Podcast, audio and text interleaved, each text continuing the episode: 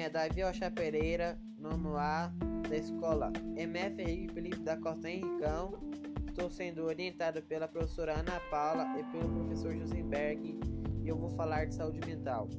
Saúde mental tem conceitos complexos e historicamente influenciados por contextos sociopolíticos e pela evolução de práticas em saúde. Ter saúde não significa somente a ausência de doenças. Para ter saúde, é preciso se ter um completo bem-estar físico, mental e social.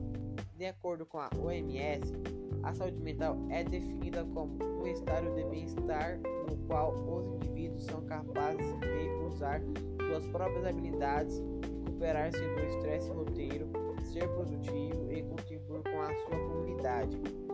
Entre as doenças mentais mais conhecidas estão ansiedade, depressão, esquizofrenia, transtornos alimentares, estresse pós-traumático, transtorno bipolar, transtorno obsessivo, compulsivo, TLC, autismo, demência e TDAH, transtorno do deficiente de atenção com hiperatividade.